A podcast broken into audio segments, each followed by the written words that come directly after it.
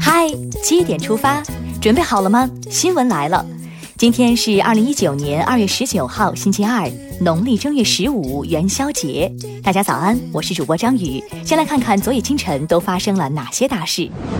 十八号，中共中央、国务院印发《粤港澳大湾区发展规划纲要》，明确粤港澳大湾区包括香港、澳门及珠三角九市，开创融合新格局，探索发展新路径。中央纪委国家监委办公厅消息，今年是派驻机构改革深化实化的关键一年。中央纪委国家监委将按照十九届中央纪委三次全会部署，分类推进体制机制创新，研究制定派驻机构工作规则和考核办法，强化考核，发挥好监督探头作用。针对近日有媒体称澳大利亚两大政党网站遭遇黑客攻击与中国有关的言论，外交部发言人耿爽十八号回应称，这种无端的指责和污蔑纯属无中生有、别有用心。中方敦促个别媒体停止借炒作所谓的网络窃密和黑客攻击问题来抹黑中国，请拿出证据，不要无端猜测、乱扣帽子。据公安部消息，二零一八年六月以来，P2P 网络借贷平台风险频发，严重侵害广大人民群众合法权益。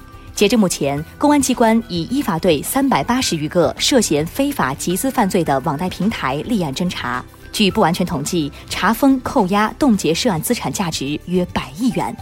理财千万条，安全第一条。轻信高利息，亲人两行泪。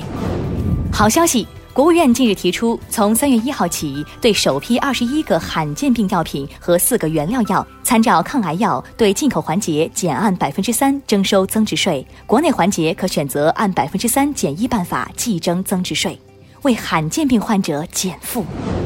接下来关注一条总台独家内容：中央广播电视总台二零一九年元宵晚会将在今日晚八时许 CCTV 一综合频道、CCTV 三综艺频道绚丽登场。整台晚会以“金猪闹春”为主题，闹娱乐成为两大关键词，将围绕传统文化、艺术表演、联欢特色三大主线展开，陪伴全国观众共度元宵佳节。你最期待哪些节目呢？再来刷新一组国内资讯：科技让生活更美好。十八号，全球首个五 G 智慧火车站建设启动仪式在上海虹桥火车站举行。五 G 智慧火车站建成后，将实现利用五 G 技术进行四 K 超高清安检和高清视频通话等功能，厉害了！针对媒体报道的灌汤水饺疑似非洲猪瘟病毒核酸阳性事件，三全食品十八号回应，公司已第一时间将相关疑似批次产品从各销售渠道全部封存。食品安全无小事，你可曾见过夜晚的故宫？十七号，故宫博物院九十四年来首开夜场的消息在各大社交媒体刷了屏。然而，很多人连官网都没能登入，票就没了。对此，有媒体采访了故宫票务部门，他们表示目前没有增加放票的消息。目前元宵节的故宫门票在某些交易平台上的价格已被炒到上千元，有网友甚至愿意花四千元求票。网友表示：“双十一胜出的我在决战紫禁之巅败了。”去不成故宫，咱们也可以抬头看看月亮。专家表示，二零一九年的元宵月恰逢年度最大最圆月，最圆时刻出现在二十三点五十四分。届时，我国凡是天气晴朗的地方，都将会出现皓月当空照的天文美景。十五的月亮十五圆，你想和谁一起看？接下来这则新闻实在是让人哭笑不得。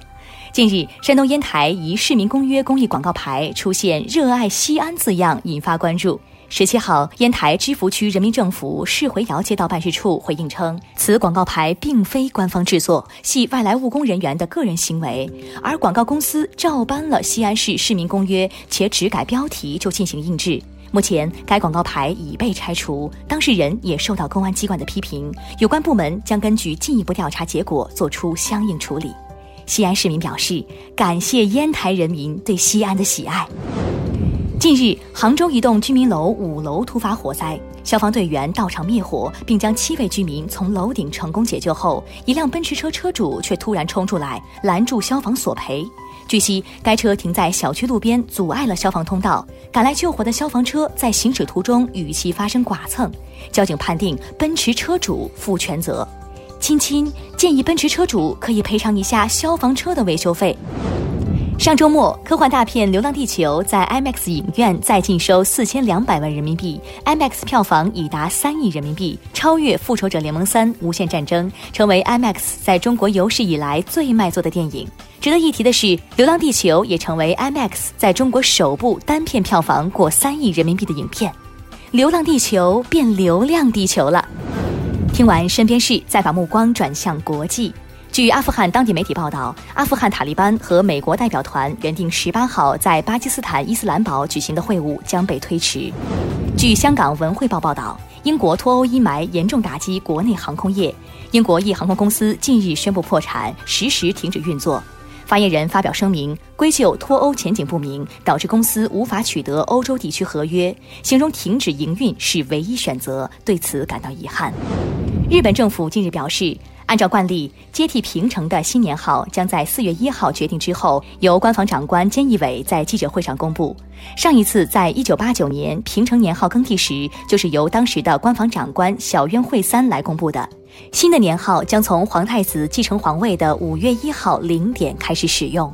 工藤新一怕是不能被称为平成年代的福尔摩斯了。日前，苹果更新了一项专利，其中绘制了一款可折叠 iPhone 的样子。据外媒报道，这是苹果在2011年申请的一项专利的延续。该专利在2016年再次更新，并包含带有可折叠屏幕的 iPhone 绘图。分析人士称，苹果可能正在研发一款可折叠设备，不过尚不确定这项专利是否预示着拥有可折叠屏的 iPhone 正在研发中。这难道就是未来的 iPhone？接下来是今天的每日一席话：忠信谨慎，此得意之基也。虚无绝轨，此乱道之根也。三年前的今天，习近平总书记主持召开党的新闻舆论工作座谈会，并发表重要讲话。